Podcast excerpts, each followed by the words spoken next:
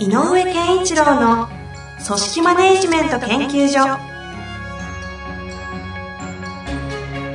組織が一体となりゴールを達成する究極の快感。上場企業から中小企業まで延べ200社以上の支援を行った井上健一郎が組織人に関するあらゆる問題を分かりやすく解説します。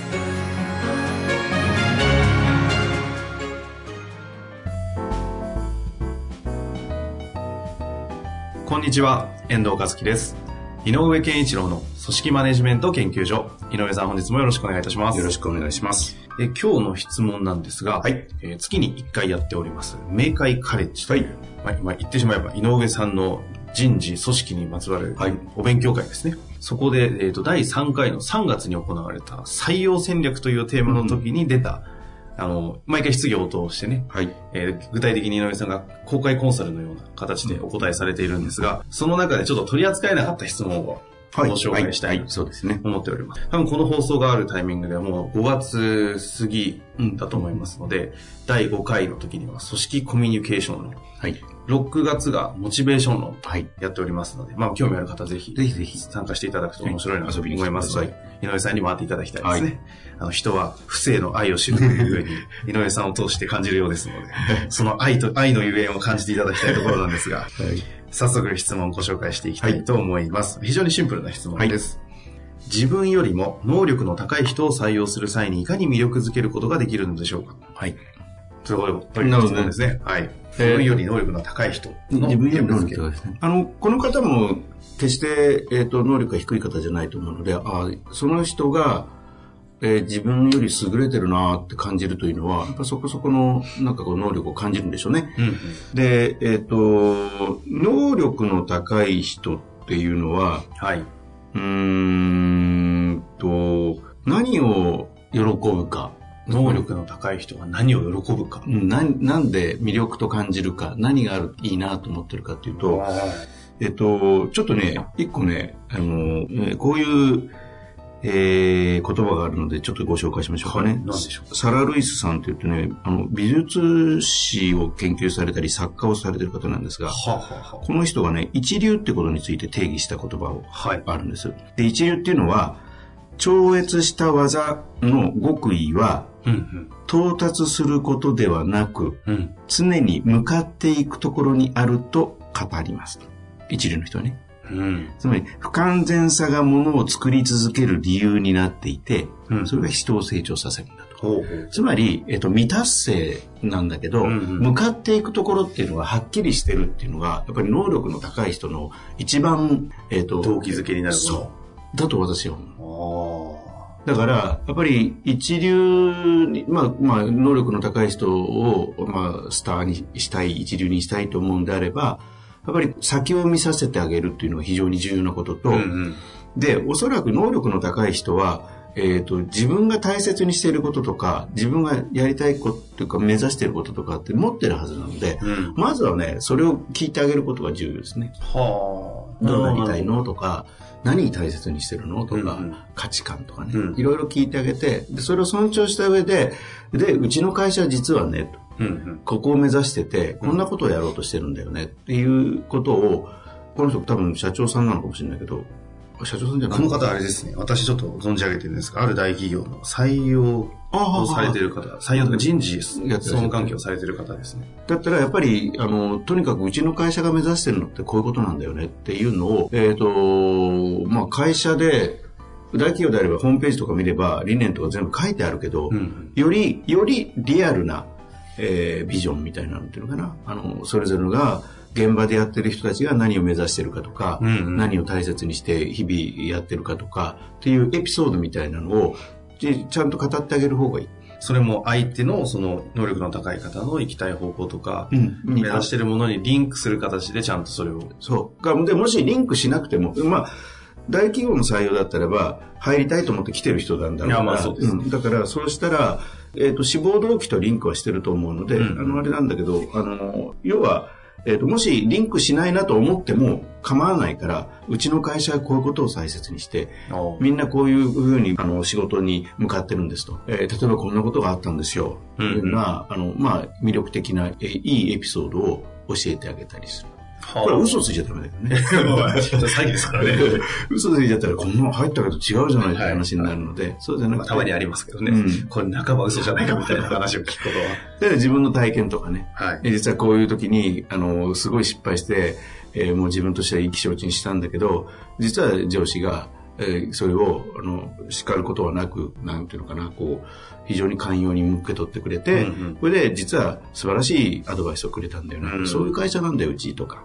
なんかそういうようなこととか、うん。だからうちはね、と、あの、失敗を恐れずに挑戦しようっていうのは、現場でもあのみんなで意識してることだから、なんとかさんが目指してることっていうのは思い切ってやれるかもしれませんね、みたいな。ああ。まず大前提に能力が高い人というのは、うん。何かしらの方向性が定まっているけども、未完であることを大事にしているのうん。それをベースに捉えた上で話すこととしては、その会社の、要は価値観トークみたいな感じですか？そうそうの具体的なエピソードと、っていうのをこう話すことで、で、相手方が魅力を探すだろうみたいな。と思うんで。はあ。能力の高い人ははい必ず先のイメージを大切にするの。うんうん。あのー転職するとか、あの、会社辞めて起業するとかっていう方たちは、全員、えっ、と、未来を見てる人、優秀な人は必ず未来を見て辞める。うん。で中途採用の中で見なきゃいけないのは、未来見てるのかな、この人っていう。未来を見た上でのうん。退職で次を探しているのかと。かどうか。っていうようなことも大切うん要するにこう、優秀な人というか、能力の高い人は、やっぱり自分の能力をさらに高めたいという欲求と、うんうんそれを使いたいというのと両方あるので、なるほど。うんだからこそその大事にしている会社の価値観とか。まあ方向性も含めて、そこを話していく。そう。まあ、そこを話して、しかもそそれを腹の底から、なんていうんですか、ちゃんと語れるためには、本当にちゃんと会社と向き合って、あそう会社が大事にしているものとかを分かってないといけないですよね。でも、採用担当は、だったら絶対それは必要なあことだよね。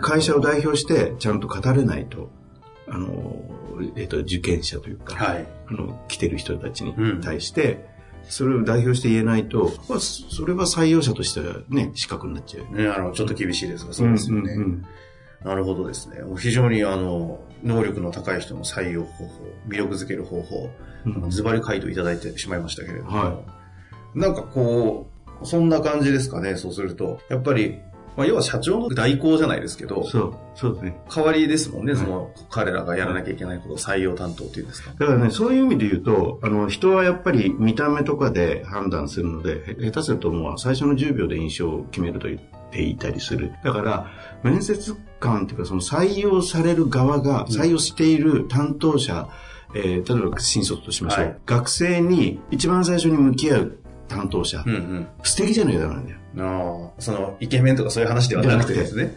センスが良くなきゃダメだし。あり方としてのこ、そう美しさみたいなのがなきゃ。うんやっぱりこう、服装とかもちゃんと気をつけておうく。んそういう意味で言うとですね、この方ですね、あの、そもそもイケメンなんですよ。うん身長も180、あいいじゃないですか3、4ぐらいあって、結構迫力のある、スーツもパリッとかっこよく着ておるんいいじゃないですか。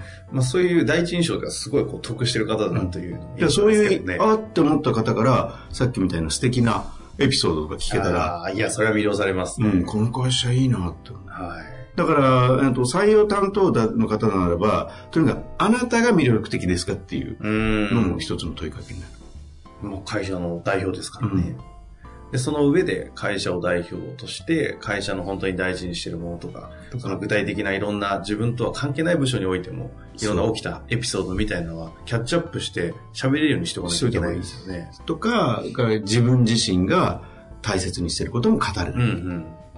でちなみに私はこういうことをやっぱり大切にしてるんだけど、そういう思いを持って働くことのできる会社なんですよっていうことも言えばいいし。そういう意味で言うと人事のセクションってちょっと経営代行みたいなところありますね。うん。その、なんですか、ナンバー2の、その、通訳者じゃないですか、ナンバー2は。うんそれを組織だってやってるのがなんかこう、ナンバー2組織みたいな。だから、そうそう、あの人事って、やっぱり、あの、どちらかというと、えっ、と、なんか、人の、にまつわる制度とか、そういうものを整えなきゃいけない、えっ、と、労務管理的なこと、えー人の、えー教育だとか、うん。採用育成とか、それから処遇だとか、ってことを考えなきゃいけないんだけど、えっ、と、優秀な、えっ、と、人事の担当者、うん。で、特に、あの、やっぱりこう、経営幹部に上がる人って大企業でも、なんかよく一時人事を経験するとかってよくあるじゃないありますね。ね。で、あの時に、やっぱり優秀だなと思う人は、何を大切にするかというと、やっぱりね、えっと、会社の文化、風土がどうなってるかに気を向ける人なのね。うー。うんん。どうだと。ん今、回、例えばだけど、はい。M&A をして新しい会社を、はいはいあの手に入れたけど、うんそこはどうなってるんだそこの人事制度どうなってんだ給与制度どうなってんだじゃなくて、うんうんそこはどんな会社の文化なんだと。いうことをね気にする人がいたりするんだけどそういう人ってやっぱりなんかね着眼点が違うのではだからやっぱり会社にとって非常に人にとってすごく重要な環境を整えるとかそういう視点を持ってる人なあ。の、うん。今ちょっと回答もあったような気がするんですけど、そうやって会社の文化みたいなのを重要視したり大事にしてる方っていうのは、なんか何を大事にしてるよさっき言っただから怒っているエピソードとかこれはうちの会社の文化だなっていうことにをキャッチアップできる人っていうのはやっぱり文化とかそういうものに環境とかに意識がある人はあの気づくよね。そういう意味で言うと、前回でした。っけ受け取り力。はいはいはい。採用にとってあの扱いにくい人っていうのはどういうことかっていう話の時にうん。受け取り力があるかないかって話ありましたけど、そういう意味で言うとその受け取り力相当影響してそうですよね。その現実で起きていることを一旦フラットに全部受け取れるのかみたいな。でちょっと低幹部にですね時にはちょっとうちの会社でちょっと最近こういうムードが起こってるんですが、うんこれはどうでしょうかっていうことが言えなきゃいけないね人事から、なるほどね。うんでその時にはね、エピソードじゃないですけど、事実としての物事をちゃんと認識した上で伝えていかなきゃいけないですもんね。だから、やっぱり優秀な、えっ、と、教育担当の人事の人は、研修なんかの担当してると、新人研修の時から、えー新人を見ていて、2、3年経って、えーフォローアップ研修なんかやるときに、どう変化してるか、元気か元気じゃないかって、すごくちゃんと見てる。あそうすると、その人を通して、その職場の問題はない、あるんじゃないかっていうことを感じあ、取る。なるほど。で、教育研修でそういう側面もあるんですね。あるある人事からすると。そう。だから、変化を見ていってあげない、人事の人は。うんで、それができる人事の人は優秀。ああ、なかなか少なそうですね。だから、で、えっと、なんか、第一営業の新人の彼2年経ったらなんかちょっとしぼんじゃった感じがするなと。何か起こってんじゃないかって言って、あの、調べに行って。うーん、部署の方とか。なるほど。何年前かなずいぶん前に、えー、昔やっていた評価制度、今のタイプじゃないものをや入れたというか入った会社があって、そこのやっぱり人事の責任者は、えー、例えばだけど、こういう評価を、うんしましたという評価会議の評価者の発表、うん。課長さんとか部長さんの発表を聞いていて、あ、課長さんとかの発表を聞いていて、で、本当にそれでいいんですねっていうことを聞くんだよね。だけどなんか変だなと思うと、うんちゃんとその部長にフィードバックするその上の人に。うん。ん、だから、えっ、と、こういう発表でしたと。はい。でも、ちょっと、えっ、と、もう最終決定は、うんうん。あの、この宅のセクションで決定されればいいんだけど、ここにちょっと違和感を覚えてるのがあるので、えーどうでしょうか？どう感じられますか？って言って、ちゃんとフィードバックするんだようーん。だから、あの、要するにこう、何が起こってるか、えーそこの雰囲気が今いいのかどうかとかっていうことをすごく、そういう評価者の視点で見てて大丈夫かなとかって感じたもの、その人にもちろん言うこともいいんだけど、うんやっぱりちゃんとフィードバックして、うん。部門にフィードバック。はそのやり取りをしている。一生懸命。あ。なるほど。そういう役割もあるんですね。うん。だから評価会議の仕切りをやってても、評価を決定させるというよりは、評価をしている人たちを見て、この人だとどんな雰囲気にチームをしているかということを見てる。はあ、なるほど。うん。人見て、こう見て全体を取るじゃないですけど、その見方をするんです。そう。はあ、面白い。その人ね。だから、やっぱりそこは、えその人が先陣を切って、はい風土改革に何年間かけて取り組んでうん成功してる。素晴らしい人。うんん。なるほど。風土改革、文化ですね。うん。だからやっぱり僕は人事というのは文化を語れるか、文化に意識を持ってるかっていうのが、実はセクションの一番大きな役割。はあ、おうなるほど。そこに行きました。うんなるほどですね。人事の一つの重要な要素として、特に風土を見ているか。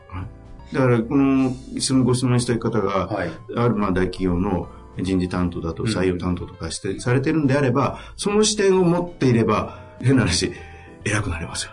いやーなるほど あの、いあの、っていうか、いい仕事ができますよ。うん、この方ね、結構ね、えーと、そういう意味ではね、出世しそうな雰囲気なんですよ。うんいいじゃないですか。ぜひ、あの、ね、そのあたりもっと。手こ入れというか、うん強くなっていただいて、うんぜひぜひ。その際には、はい。井上さん、研修講師に読んでいただいて、あ、嬉しいです研ね。修講師、はい講座でもいいですが、はい。そんな中になれたら面白いですね。はい本日もありがとうございましありがとうございた。ます。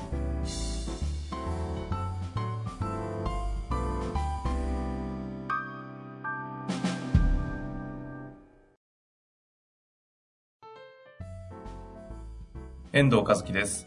本日の番組はいかがでしたか？番組では井上健一郎への質問をお待ちしております。ウェブサイト人事評価システム明快にあるフォームからお申し込みください。